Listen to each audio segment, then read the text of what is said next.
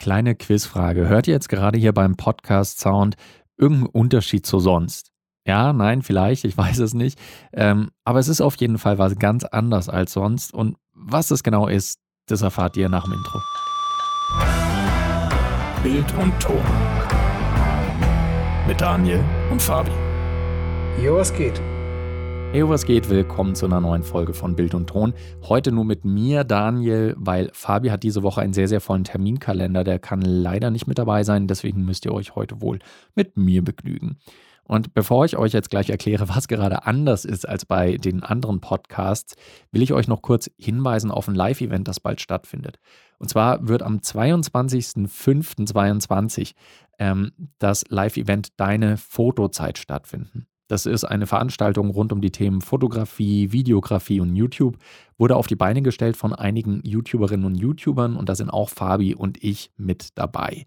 Was könnt ihr bei dem Event erwarten? Das ist eben 22. Mai in Friedberg. Das ist hier direkt neben Augsburg.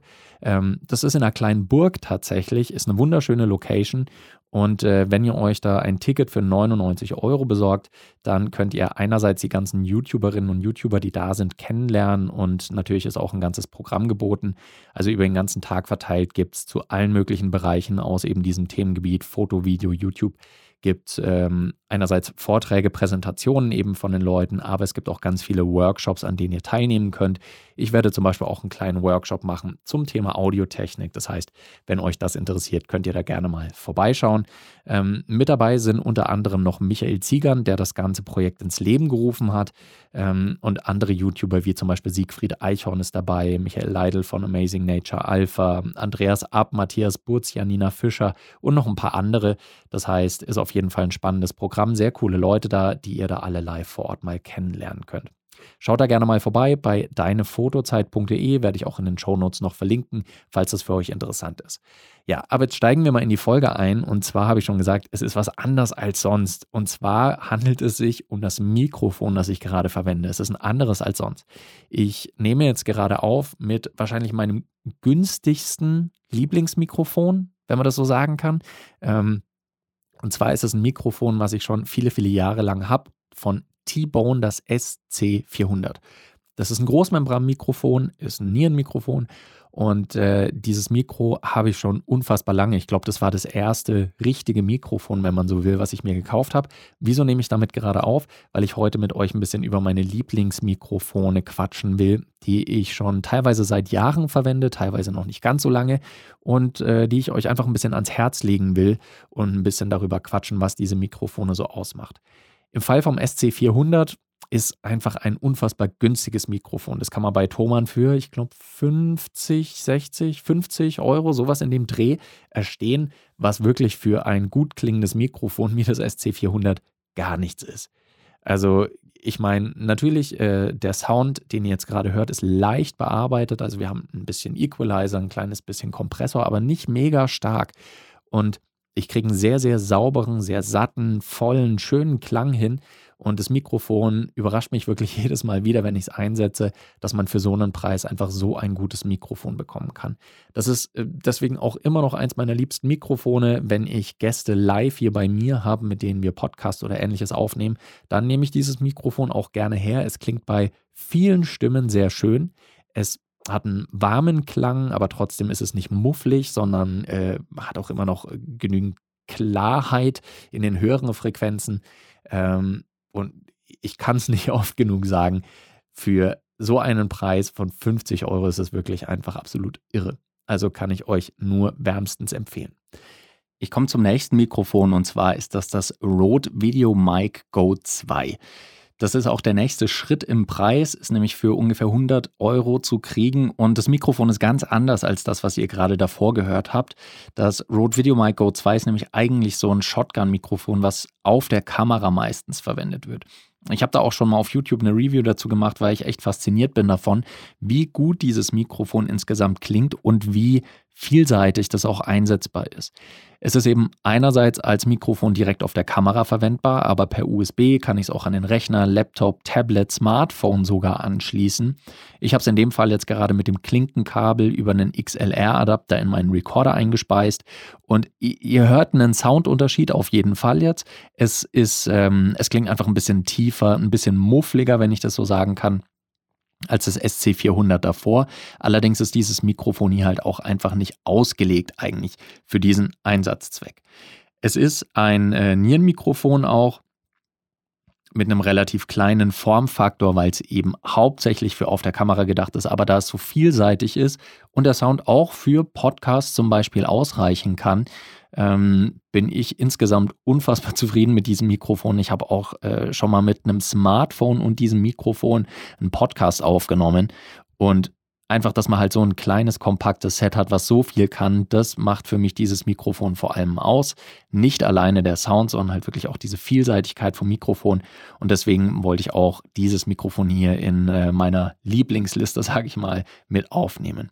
Und das nächste Mikrofon, was ihr gleich hören werdet, werdet ihr vermutlich vom Sound her erkennen, denn das ist das Mikrofon, mit dem ich normalerweise meine Podcasts aufnehme.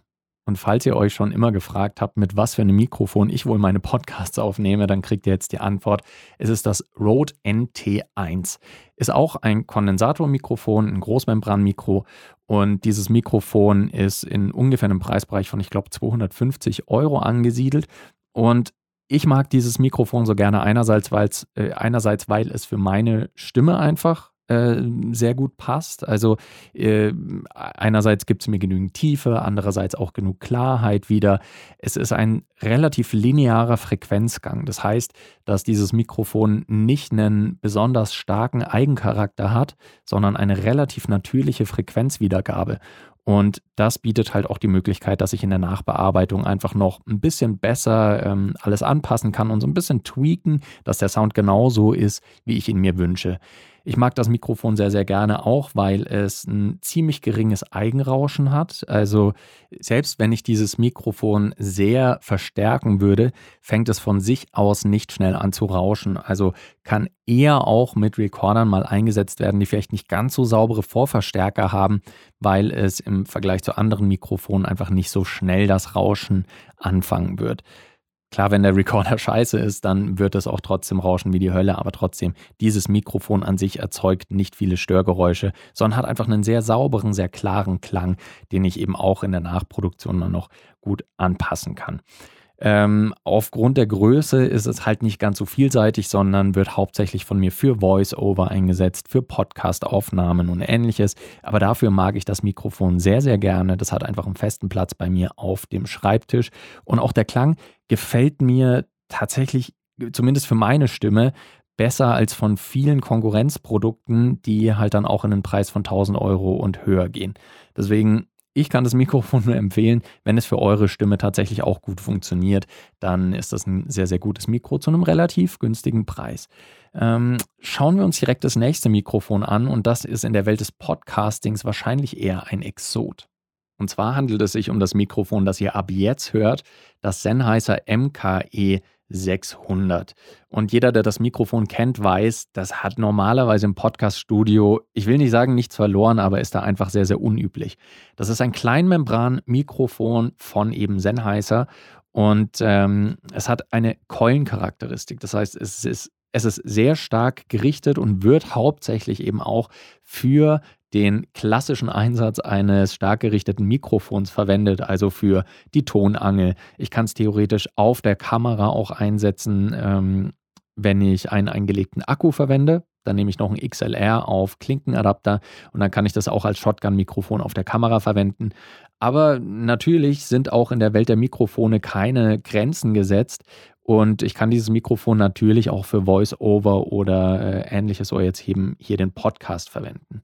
Ähm, dafür ist es nicht mein Lieblingsmikrofon, äh, weil der, der, der, die ganze Soundcharakteristik ist eben eher ausgelegt darauf, dass ich auch aus einer größeren Entfernung den Sound gut aufnehme. Und das merkt ihr auch einfach, wenn ihr das jetzt vergleicht mit dem Mikrofon davor, mit dem Rode NT1, dass der Sound äh, zumindest jetzt auch in meinen Kopfhörern mh, mm, ein kleines bisschen dumpfer wirkt ähm, dass die Höhen nicht ganz so klar sind, dass, äh, dass da ein bisschen was verloren geht. Und das ist nicht schlimm. Ich könnte das trotzdem natürlich als Podcast-Mikrofon einsetzen aber es ist eben einfach nicht der Haupteinsatzzweck. Aber wieso mag ich das Mikrofon so gerne? Für einen Preis von unter 300 Euro, also ich glaube 280 ungefähr kostet das Sennheiser MKE 600. Für ungefähr unter 300 Euro kann ich dieses Mikrofon halt auch sehr vielseitig einsetzen. Abgesehen davon, dass es so einen Zweck wie hier theoretisch erfüllen würde, kann ich es eben als Tonangelmikrofon einsetzen, kann ich es auf einer Kamera einsetzen. Wenn ich eine äh, Batterie einlege, brauche ich auch sonst nichts weiter, kein, äh, kein Recorder, keine Phantomspeisung, sondern kann es einfach direkt in die Kamera speisen. All das macht das Sennheiser MKE 600 zu einem Allrounder, wie wahrscheinlich kein anderes Mikrofon, was ich habe, in, äh, in einer ähnlichen Kategorie wie das Rode Video Mic äh, Go 2, was ich am Anfang hatte. Aber ähm, es ist einfach noch ein kleines bisschen hochwertiger verarbeitet und gerade für den Einsatz als Tonangelmikrofon dafür auch noch einfach ein bisschen besser. Ja. Und ähm, das nächste Mikrofon, das habe ich leider jetzt gerade nicht live da, deswegen äh, rede ich einfach nur so gerade was drüber. Und zwar ist es auch von Sennheiser das MKE 2. Das Rode MKE 2 ist ein Klassiker unter den Lavalier-Mikrofonen. Und das Mikrofon kostet solo, ich glaube, 300 bis 350 Euro in, dem, äh, in der Preiskategorie. Und das ist ein für diesen Preis auch wieder unfassbar gutes Mikrofon. Es ist sehr, sehr klar. Es ist nicht so muffelig wie viele andere Lavalier-Mikrofone. Ähm, es ist robust, es ist aber auch sehr klein. Das heißt, ich kann es gut verstecken, wenn ich es mal in Kostümen für irgendwelche szenischen Projekte verwenden will. Und ähm, ja, das Sennheiser MKE 2, finde ich, ist somit das beste Mikrofon im Ansteckmikrofonbereich was dann so an die Grenze der professionellen Mikrofone schlägt. Ich habe das schon für sehr viele Projekte verwendet und war echt immer wieder mit dem Sound sehr, sehr positiv überrascht ähm, und hat da echt immer wieder abgeliefert. Ist ein Kugelmikrofon wie die allermeisten Lavalier-Mikrofone und äh, ja, hat mir immer gute Dienste getan. Und bevor ich jetzt zum, genau, bevor wir zum letzten kommen, zwei Mikrofone habe ich noch. Und das nächste Mikrofon, äh, ist vielleicht mein Lieblingsmikrofon überhaupt? Schalten wir mal um. Und zwar handelt es sich bei dem Mikrofon, das ihr jetzt hört, um einen Klassiker der Film- und Fernsehgeschichte, das Sennheiser MKH 416. Ihr könnt wahrscheinlich in, im deutschsprachigen Bereich kein Fernsehteam treffen, das nicht dieses Mikrofon dabei hat auf vor allem auch deutschsprachigen Filmsets, aber auch international wird dieses Mikrofon unfassbar häufig und gerne eingesetzt. Wieso? Weil es eines der besten Tonangelmikrofone der Welt ist. Es ist unfassbar robust. Der Sound ist für ein Richtmikrofon ist der unglaublich klar, sehr präzise, ähm, ist ziemlich, ja, wie soll ich das beschreiben? Ähm, in your face. Also ich, ich habe schon häufiger tatsächlich diese Beschreibung für das Mikrofon gehört, dass es in your face ist, also sehr, sehr direkt, sehr klar, sehr punchy. Also dass es, dass es ein, einfach ordentlich Schmackes hat beim Sound. Tut mir leid, wenn ich hier jetzt nicht die richtigen Worte für euch wähle, aber ich glaube, ihr wisst schon ungefähr, was ich damit sagen will. Ähm, das MKH 416 wird aber nicht nur als Richtmikrofon eingesetzt an der Tonangel, sondern wird tatsächlich auch sehr gerne für Voice-Over verwendet. Ich habe schon mal drüber gesprochen, gerade bei so Trailern. Und das ist eben diese Klangcharakteristik, die so in your face ist, was man halt natürlich für Filmtrailer sehr gerne hat. Das ist sehr actionreich und bam, voll in dein Gesicht und jetzt hören wir was Spannendes und mm, Dafür ist dieses Mikrofon, oh Gott, ey, ihr müsst euch jetzt gerade auch denken, was ist denn das für ein Spinner? Aber dafür wird dieses Mikrofon einfach auch sehr, sehr gerne eingesetzt. Ähm, ich habe schon gesagt, es ist auch sehr robust, es ist sehr, äh, sehr fest gebaut, sehr stark gebaut, trotzdem noch relativ kompakt auch. Es ist nicht allzu lange, nicht allzu groß und schwer.